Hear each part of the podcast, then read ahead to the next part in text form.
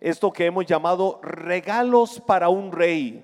Regalos para un rey. Dile al que está a tu lado, regalos para un rey. Eso es lo que estamos compartiendo en esta hora. Ah, nosotros sabemos que todo lo que existe es del Señor, ¿verdad que sí? Todo lo que existe es del Señor. Eh, él es el Dios del cielo y de la tierra. Pero mi pregunta es, ¿cómo yo puedo darle algo a Dios si Él es el dueño de todo lo que existe? ¿Verdad que sí? Muchas veces decimos, ¿cómo le voy a dar yo algo a Dios? ¿O qué le puedo dar yo a Dios si Él es el dueño de todo, todo, todo lo que existe? ¿Podemos nosotros agradarlo, eh, agradar al Señor entregándole algo si de Dios procede todo? ¿Cómo yo puedo agradar a Dios entregándole algo si de Él proceden todas, todas las cosas? Es que Él es el creador de todo, todo. Y te voy a poner dos ejemplos bíblicos de lo que estoy hablando. Uno es el libro de Job, capítulo 41, verso 11, que dice, ¿quién me ha dado algo para que tenga que pagárselo? Todo lo que hay debajo del cielo es mío. Esa es la autoridad del Dios nuestro. ¿Quién me ha dado algo para yo pagárselo? Es decir, es Dios hablando y diciendo, ¿con quién tengo yo deudas? Escucha esto, Dios no tiene deudas con nadie. Dios no tiene deudas de ninguna forma, de ningún tipo. Dios no tiene deudas con nadie porque Él es el dueño de todo. Y es lo que dice Job.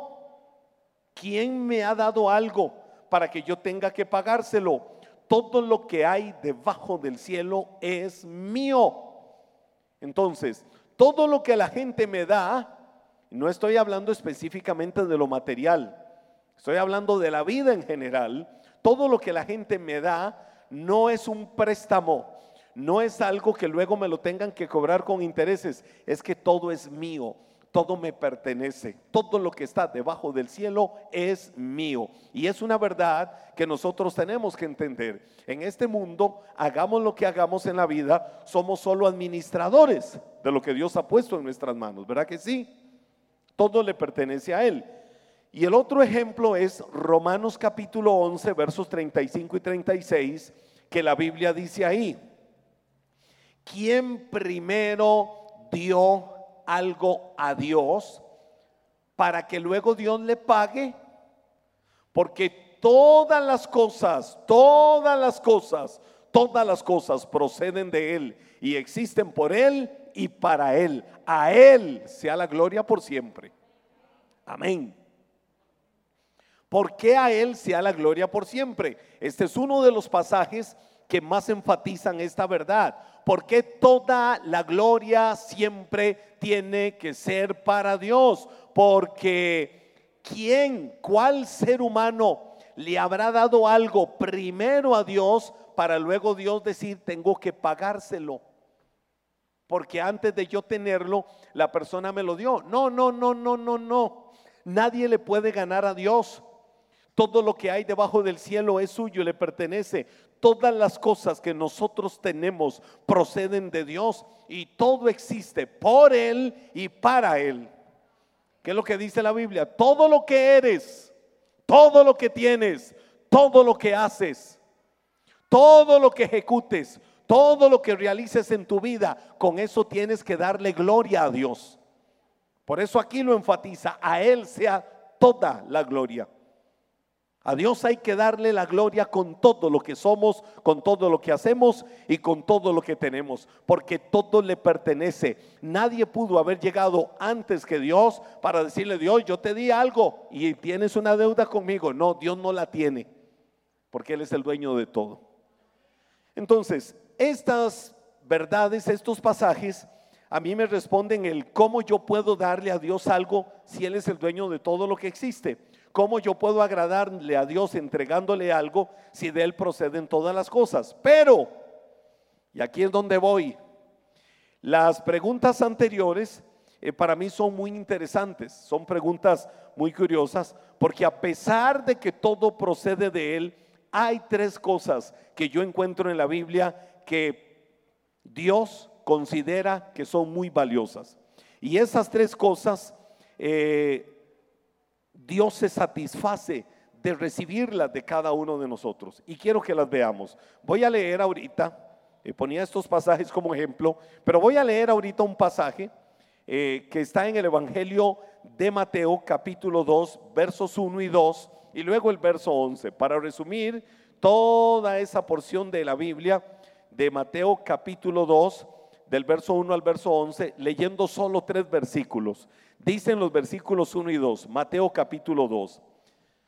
Después de que Jesús nació en Belén de Judea, en tiempos del rey Herodes, llegaron a Jerusalén unos sabios procedentes del oriente, donde está, no, perdón, eso es pregunta, ¿dónde está el que ha nacido rey de los judíos? Preguntaron, ¿dónde está el que ha nacido rey de los judíos? Preguntaron vimos levantarse su estrella y hemos venido a adorarlo. ¿Cuál era el propósito de los magos de Oriente o de los sabios de Oriente? ¿Cuál era el propósito? Venir a adorar al Señor. Y luego dice la Biblia en el verso 11, cuando llegaron a la casa, vieron al niño con María su madre y postrándose, ¿qué fue lo que hicieron? lo adoraron. Pero luego dice la Biblia, abrieron sus cofres y presentaron como regalos oro, incienso y mirra. Diga conmigo mirra, para que nadie tergiverse la sana doctrina.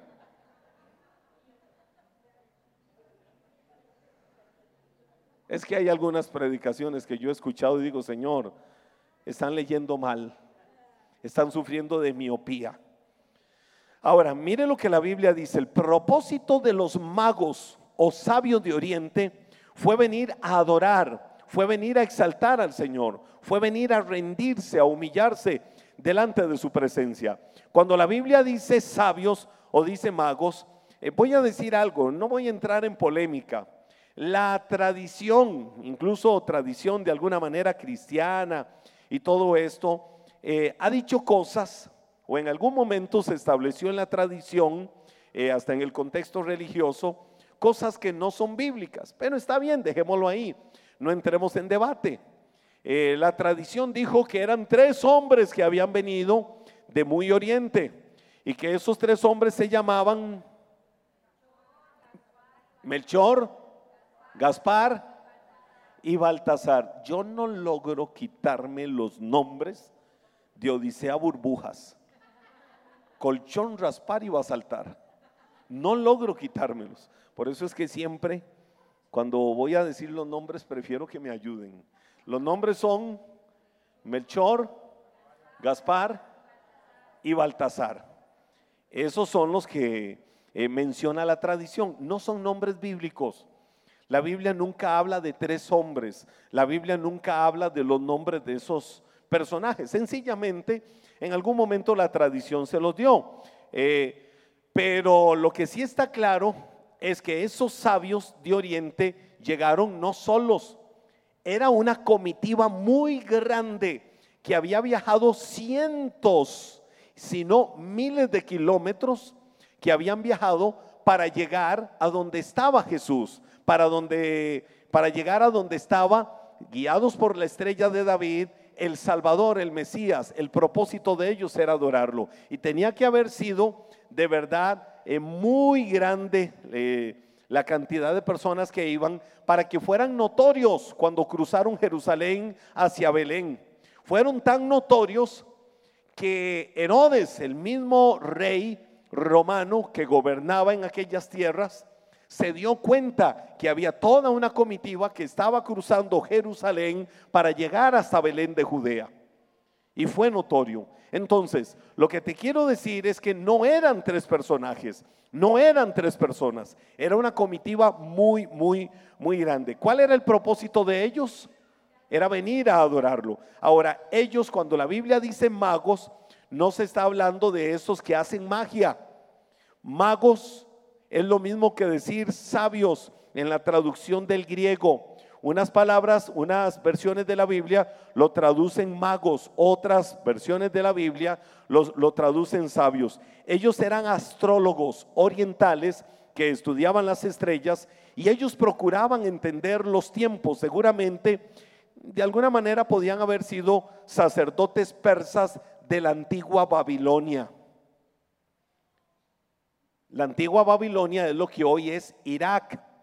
Y Babilonia era la región de Bagdad, la capital de Irak. Entonces viajaron desde más oriente muchos kilómetros, cientos y hasta más de dos mil kilómetros para llegar hasta Belén de Judea. No sabemos eh, cuántos sabios vinieron, no sabemos cuáles eran sus nombres, como les digo, pero lo que sí está claro es que eran muchos. Ahora, ellos no solo vinieron a adorarlo, ellos no solo vinieron a exaltarlo a Él, ellos no solo vinieron a rendirle exaltación. Mire lo que ellos también hicieron. La Biblia dice que le trajeron tres específicos tipos de regalos.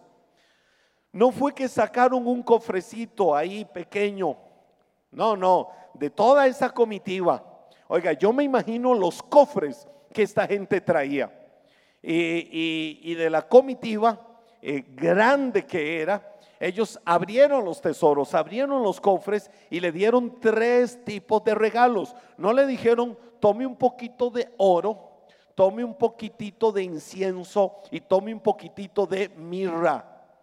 No, no, no, no, no. Abrieron sus cofres para sacar todo lo que ellos traían ahí. Ahora, esos tres presentes tenían una enseñanza espiritual que dejarnos a cada uno de nosotros. Y es sobre lo que yo me enfoco ahorita. Por eso debemos entender el significado de esos tres regalos que ofrecieron estos gentiles de Oriente que llegaron hasta Belén de Judea para adorar al Señor. Pero mire la actitud. Y eso es lo que yo quiero que en tu corazón esté claro. Los magos de Oriente o los sabios de Oriente no llegaron a donde Jesús para darle oro, incienso y mirra. No, ellos llegaron para...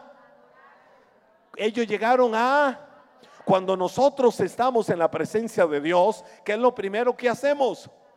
Adoramos a Dios.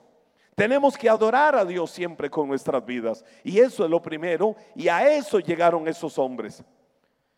Esa fue la actitud del corazón de cada uno de ellos. Los presentes lo que revelan es cuando nosotros adoramos a Dios, tiene que haber una evidencia de la actitud de rendición con la que nosotros adoramos a Dios. Hay mucha gente que muchas veces cuando tienen que estar adorando y exaltando y exaltando y dándole honor y dándole alabanza y dándole gloria al Señor, lo que están haciendo es orando, pidiéndole y dame, dame, dame, dame, dame, cuando somos nosotros los que tenemos que darle adoración a Dios. Y en la adoración hay libertad. En la adoración se rompen cadenas. En la adoración algo grande tiene que suceder. Y en la adoración los cielos de la bendición se abren. A veces no hay ni necesidad de pedirle a Dios porque Dios conoce tu corazón. Lo que Dios primero demanda, lo que Dios primero pide es tu corazón humillado en adoración y exaltación a su nombre. Y luego de eso Dios hace. Y ellos, la adoración que le trajeron a Dios, la confirmaron, no diciéndole, hemos venido a adorarte, ahora sí, ¿qué nos vas a dar? No, la actitud del corazón de ellos fue, hemos venido a adorarte. Y como hemos venido a adorarte, hemos venido también a honrarte, hemos venido a exaltarte. Y te damos los tesoros que hemos traído, oro, incienso y mirra. Tres presentes. Ahora veamos por un momento cada uno de ellos. Di conmigo oro. El oro fue el primer regalo que ellos le entregan al Señor. Y te voy a decir algo, wow, esto es una verdad poderosísima. No pueden ser entregados los otros dos presentes, los otros regalos, no pueden ser entregados sin antes haber dado oro. Lo primero que se tiene que dar es el oro. Ahora, es por eso que la Biblia pone en primer lugar, en la secuencia, la Biblia pone primero el oro, no por un tema de importancia, sino por un tema de cronología y de requisito. Yo no le puedo dar incienso Y yo no le puedo dar mirra a Dios si primero no le he dado oro. Paz, explíqueme eso. Sobre eso estamos. Lo primero que hay que darle al Señor es el oro. Y aquí voy a armar cada una de estas cosas. En el libro de Hebreos, capítulo 11, verso 6, la Biblia dice, pero sin fe es imposible agradar a Dios. Di conmigo, no hay otra forma. Dile al que está a tu lado, no hay otra forma. Así como confrontativo. Dile a la persona que está a tu lado, a Dios se le agrada solo con fe. así es como la Biblia lo dice. Sin fe es imposible agradar a Dios. Bueno, yo conozco otra versión, esa es muy mía. Sin fe es imposible agradar a Dios. Porque es necesario que el que se acerca a Dios, es necesario que el que se acerca a Dios, ah, aquellos sabios de Oriente viajaron mucho, llegaron a donde? A acercarse a Dios. Es necesario que el que se acerca a Dios crea que le hay. ¿Cómo ellos sabían que Dios hecho hombre estaba naciendo en un pesebre en Belén de Judea. ¿Sabe cómo fue que ellos entendieron eso? Por la fe. ¿Cómo fueron guiados al Señor? Por la estrella de David para llegar hasta donde estaba el Mesías, el Salvador. Y eso fue lo que los dirigió. No había una evidencia, no recibieron un email, no recibieron un WhatsApp, no recibieron un mensaje, una llamada telefónica, no recibieron absolutamente nada diciéndoles, vengan a Belén de Judea, porque aquí está naciendo el Mesías, el Rey de Reyes y Señor de Señores. No hubo nada que les diera esa evidencia. Ellos se movieron por fe y la Biblia dice, pero sin fe es imposible agradar a Dios porque es necesario que el que se acerca a Dios crea que le hay. Y Él es galardonador, premiador, bendecidor de quienes, de los que le buscan.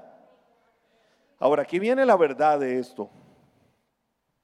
Te voy a decir algo, aunque en relación a Jesús, el oro es el mejor regalo que se le puede dar a un rey. Normalmente, históricamente, y la misma Biblia tiene muchos registros en el Antiguo Testamento principalmente, donde se visitaba a un rey y quienes visitaban a un rey, sabe que le traían muchos presentes en oro. No le llevaban cualquier cosita, no le llevaban lo que le sobraba, le llevaban lo mejor porque se lo estaban dando a un rey.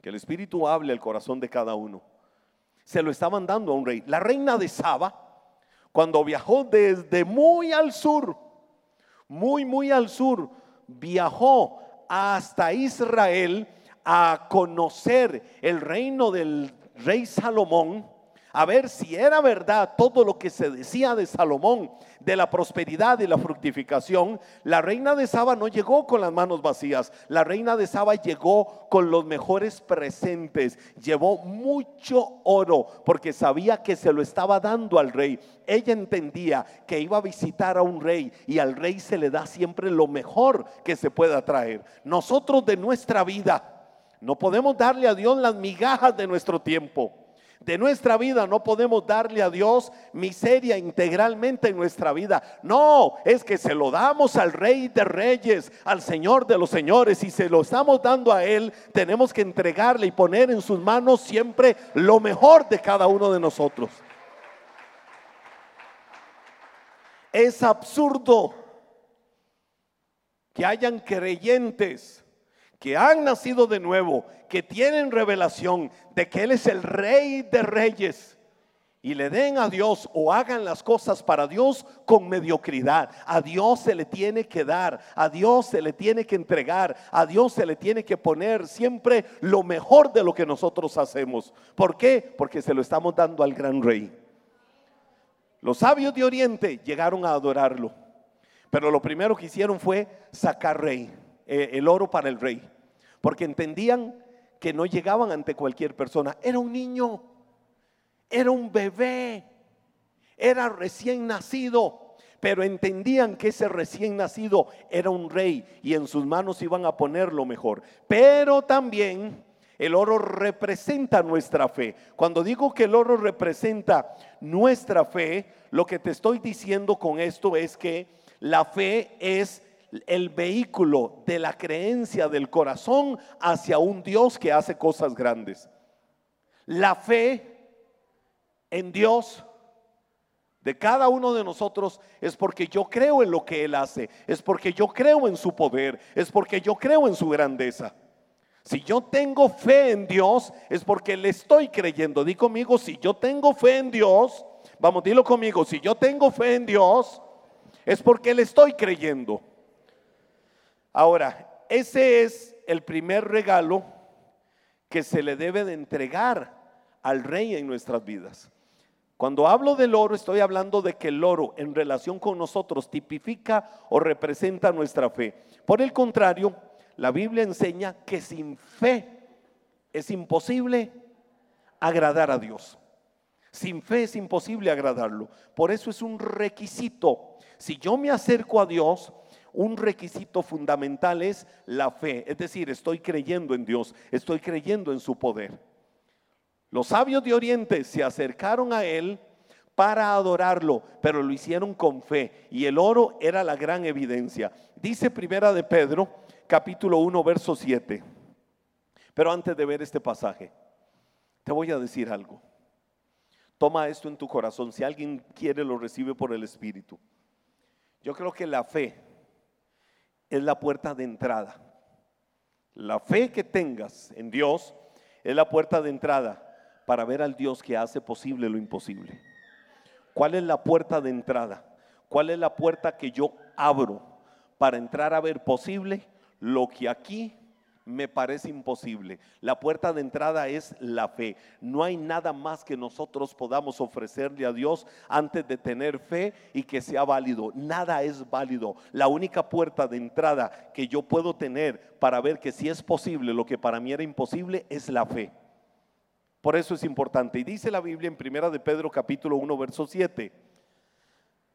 La confianza que ustedes tienen en Dios, es decir, la fe que ustedes tienen en Dios es como el oro. ¿Cómo es la fe? Como el oro. Así como la calidad del oro se pone a prueba con el fuego, la confianza que ustedes tienen en Dios se pone a prueba con los problemas. Si ustedes pasan la prueba, su confianza será más valiosa que el oro. Cuando la Biblia dice en esta traducción confianza, está diciendo fe. Es decir, la fe, la fe es la sustancia, la fe es la confianza que nosotros tenemos delante de Dios. Y esa fe es como el mismo oro, dice la palabra. La calidad del oro para saber si un oro es genuino, lo meten en los hornos de fuego. Para saber si tu fe es genuina, muchas veces tienes que cruzar por problemas, muchas veces tienes que enfrentar situaciones para decir, Dios, aquí me mantengo firme, inamovible. Nada va a mover mi fe, nada va a desestabilizar mi fe y mi confianza en el Dios que hace cosas grandes. Lo que Dios prometió, Dios lo cumple. Por eso mis ojos siguen viendo al Dios que hace posible lo imposible aunque las situaciones de la vida me estén diciendo todo lo contrario. Dice la Biblia, y si ustedes pasan la prueba de la fe, definitivamente será más valiosa que el oro. Escucha esto, iglesia. Así como el oro se prueba con fuego, también lo debe de ser nuestra fe. La fe tiene que ser probada con el oro. Sin ella, es más, te voy a decir algo, sin la fe tenemos las manos vacías. Dilo conmigo, sin la fe tengo las manos vacías. Nada podemos entregar a Dios que le agrade. No hay nada, no hay nada que yo le pueda entregar a Dios que le agrade. Necesito tener fe para llegar con mis manos llenas delante de Dios. Los sabios de Oriente llegaron donde aquel niño lo adoraron pero llevaban sus manos llenas de un presente llamado oro y le dijeron, tome. Ahora, te voy a decir algo.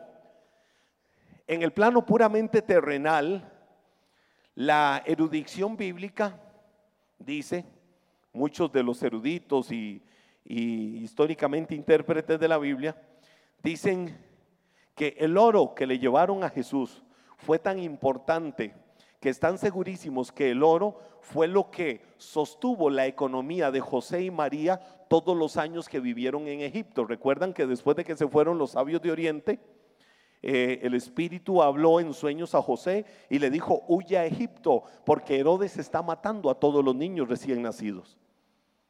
Yo he estado en un lugar donde hay evidencias de cómo Herodes mataba a los niños en los días de Jesús. Es impresionante, es de verdad, es un golpe fuerte ver evidencias de cómo lo hacían, de lo que hacían para matar niños y cómo incluso soldados romanos tomaban un bebé, se le paraban encima y empezaban a majarlo. Así, cruelmente.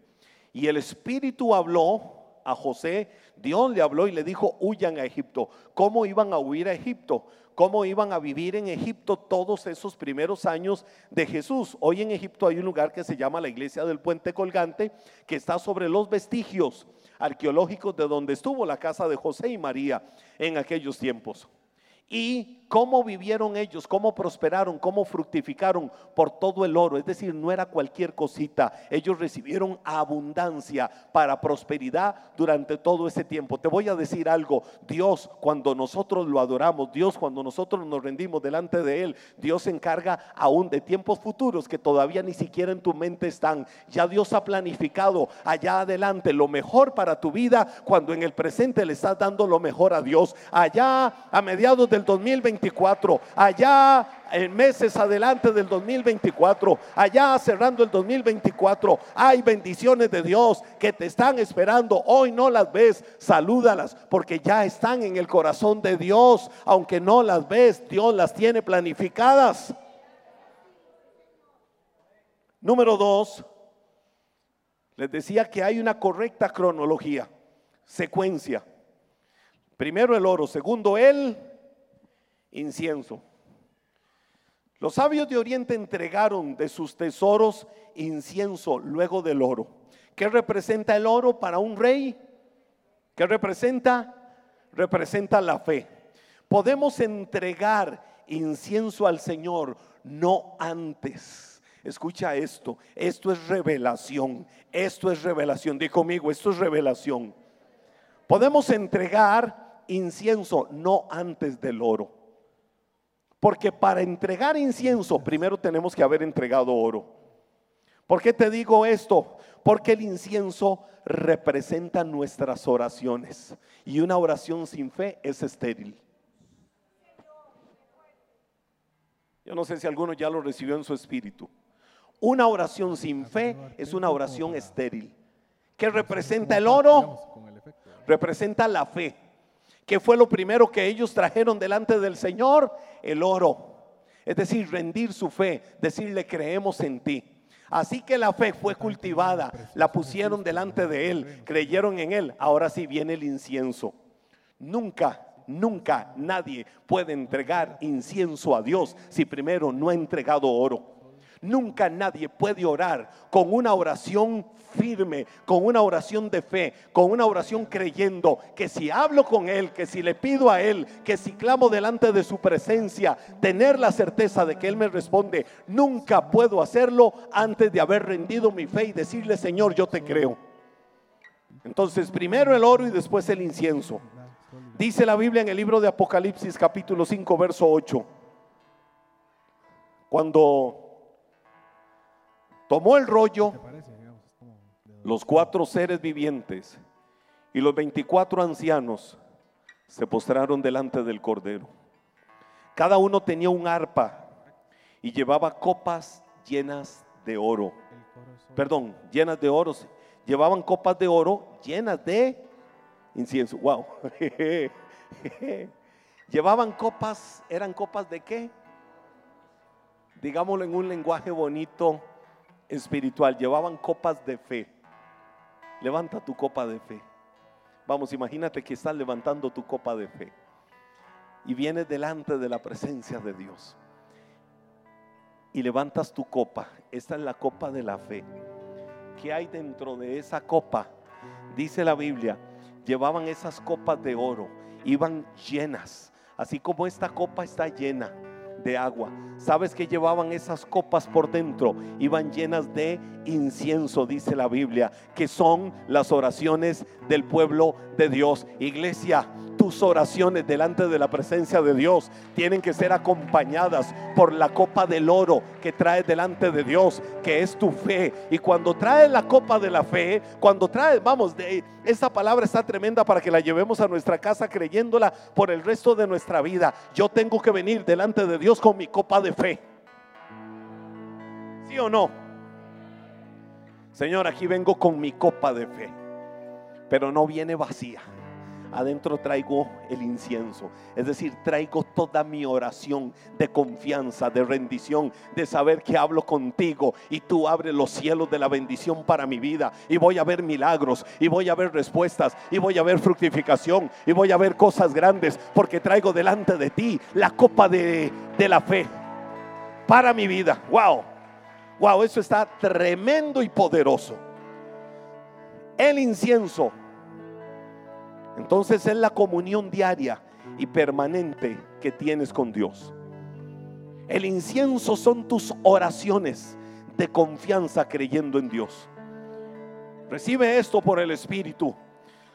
El incienso son las oraciones delante del Señor en las que entregas toda carga, traes tus peticiones y esperas en Él para ver las respuestas. Mientras tanto, por la copa de la fe que tienes donde llevabas el incienso, te quedas saludando y esperando la respuesta de Dios a lo que Él quiere darte. La oración nos lleva a tener esperanza de que podemos tener respuesta a nuestras peticiones y Dios nos dará lo que Él ha prometido. Cuando en su tiempo perfecto Él lo hace. La oración es nuestro tiempo de intimidad con Dios. La oración es nuestro tiempo en la cámara nupcial con el Señor. Es hacerlo. La oración es hacer a Dios partícipe de nuestra vida. Es hacer a Dios partícipe de los anhelos de nuestro corazón. La oración es esperar de parte de Dios lo mejor. Sus palabras en respuesta a la oración son nuestro alimento, son nuestros nutrientes, es la vida de cada uno de nosotros. Primero, el oro. No vengas a Dios con tus manos vacías. Primero el oro. Y cuando hablo de oro es la fe, es rendirte dándole lo mejor a Dios. Porque, por ejemplo, nosotros honramos a Dios dándole diezmos y ofrendas. Hay gente que dice, no, yo no doy, porque eso es para los hombres. Tu mirada no está puesta en Él. No, yo no doy, porque quién sabe que lo hacen. Estás de alguna manera justificando la avaricia del corazón para no honrar a Dios. Pongo eso como ejemplo, porque cuando nosotros rendimos nuestra fe delante del Señor, es para decirle, Dios, te traigo lo mejor de mi vida, la copa de la fe. Y ahora viene el incienso, que es, eh, el incienso, de hecho, se toma de los árboles. El incienso eh, eh, es rico, su aroma. Y el incienso tradicionalmente se usaba por el pueblo de Israel mucho en los tiempos de oración. ¿Por qué se usaba en los tiempos de oración? Por el tipo de aroma que el incienso saca. Y hoy tipifica y representa la oración de cada uno. Y número tres, número tres, ustedes me lo van a decir bien fuerte cuál es el número tres, sin equivocarse. Uno, dos, tres. ¿Qué dijeron? Uno, dos, tres. ¿Con M o con B?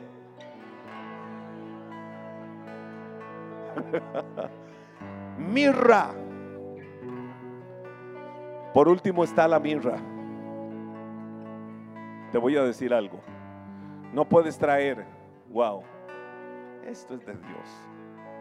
No puedes traer mirra sin entregar oro e incienso previamente. Qué perfecta es la palabra que dice que le trajeron oro, incienso y mirra. Hay una cronología, hay una secuencia perfecta en la palabra. Porque no puedes dar mirra si primero no diste oro. Y no puedes dar incienso. Perdón, no puedes dar incienso si primero no diste oro. Y no puedes dar mirra si primero no diste incienso. Dice la Biblia, segunda de Corintios capítulo 5 versos 14 y 15. Sea de una forma u otra, el amor de Cristo nos controla.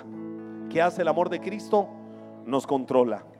Ya que creemos que Cristo murió por todos, también creemos que todos hemos muerto a nuestra vida antigua.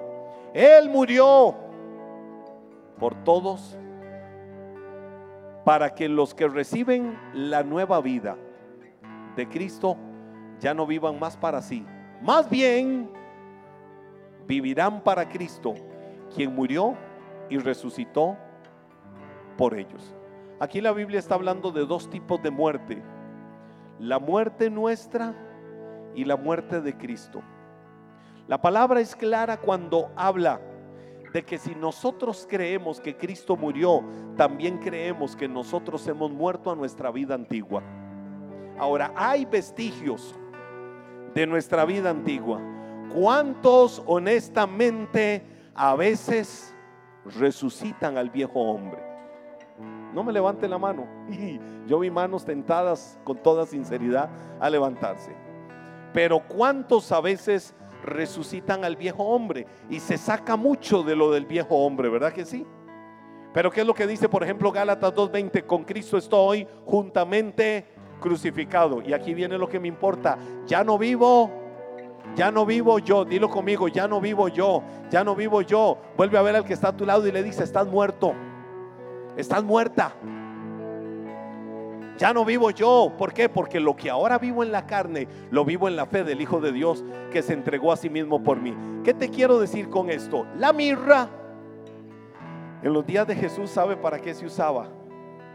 Además de que ayuda mucho como, como algo eh, saludable, la mirra para la salud, la mirra su aroma es extraordinario para la salud, pero específicamente en los días de Jesús, la mirra era lo que se usaba para embalsamar los cuerpos de quienes habían muerto.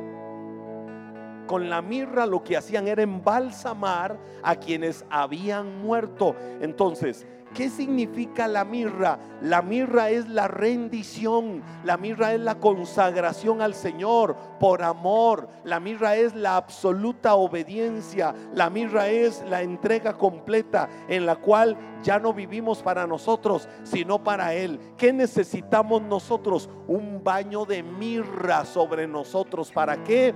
Porque la mirra es señal de que ese cuerpo está embalsamado. ¿Qué necesitas? Que el Espíritu venga a embalsamarte. Yo no sé si alguno lo está captando. Que el Espíritu venga a embalsamarte. Es decir, que te den un baño de mirra. Ese baño de mirra que te recuerde que estás muerto al viejo hombre, que estás muerto a la vieja vida, porque ahora todas las cosas son hechas nuevas. De modo que si alguno está en Cristo, es nueva criatura, todo ha sido hecho nuevo. La vieja manera de vivir ha pasado. Entonces, Así como un vaso de mirra debe de ser roto para ser derramado y gustar su fragancia. La mirra, el vaso tiene que ser roto para que la gente pueda disfrutar la fragancia. Así debemos estar dispuestos a derramar nuestra vida, a morir a nosotros mismos por quien la entregó primero. Si Cristo dio su vida por cada uno de nosotros, nosotros hoy con la mirra lo que hacemos es rendirnos y decir, Señor, estoy muerto a mí mismo.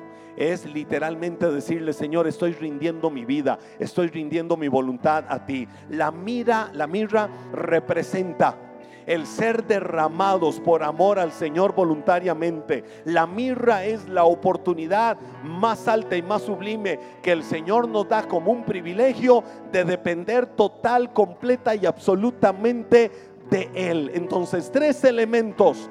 El oro. Le damos lo mejor al rey.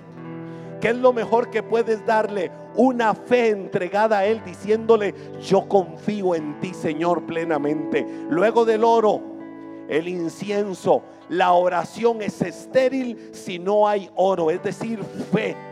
Y luego la mirra, donde le dice, Señor, morí a mí mismo, Señor, me derramo y me humillo delante de tu presencia. Quiero que te vayas poniendo de pie. Escucha esto, iglesia.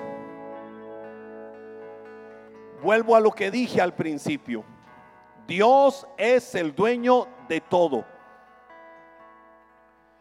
Vemos entonces que siendo el Señor el dueño de todo lo que existe, hay tres cosas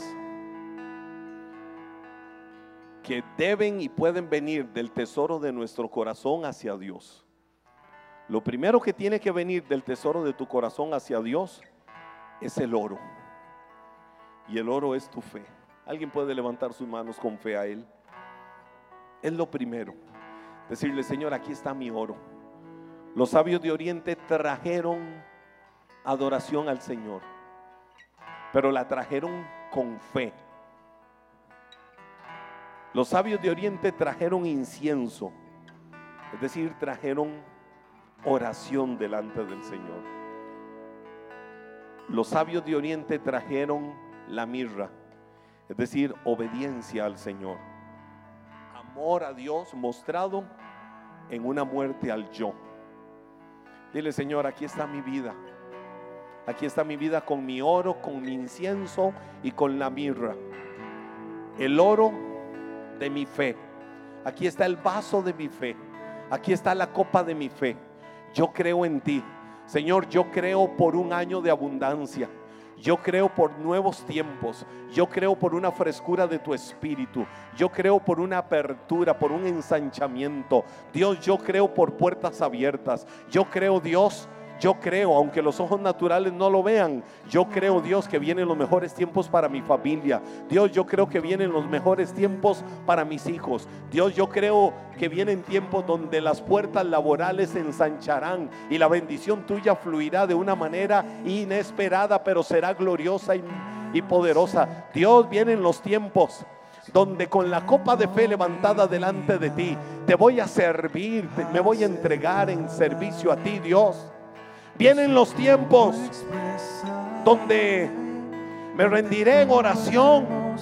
Buscaré tu rostro con fe. No será una oración estéril, sino creyéndote. Y donde rindo mi vida como olor fragante